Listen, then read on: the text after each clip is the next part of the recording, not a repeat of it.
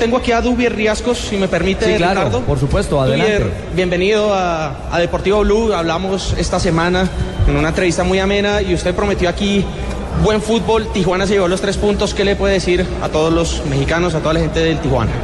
Contento, este, seguimos demostrando que, que tenemos un grupo unido, que corremos hasta donde más podemos. Ya cuando alguno se agota simplemente le cede el paso a, a otro que, que también puede entrar con ganas. Así que contento porque al final se terminó jugando bien. ¿Cuál cree que fue para usted el motivo del triunfo del Tijuana aquí en Bogotá? No, yo creo que el, el momento indicado llegó el gol. Eh, fue un partido muy apretado, la verdad, pero bueno, lo importante fue que llegó el gol cuando, cuando más lo necesitamos y con eso pudimos sostener esa final.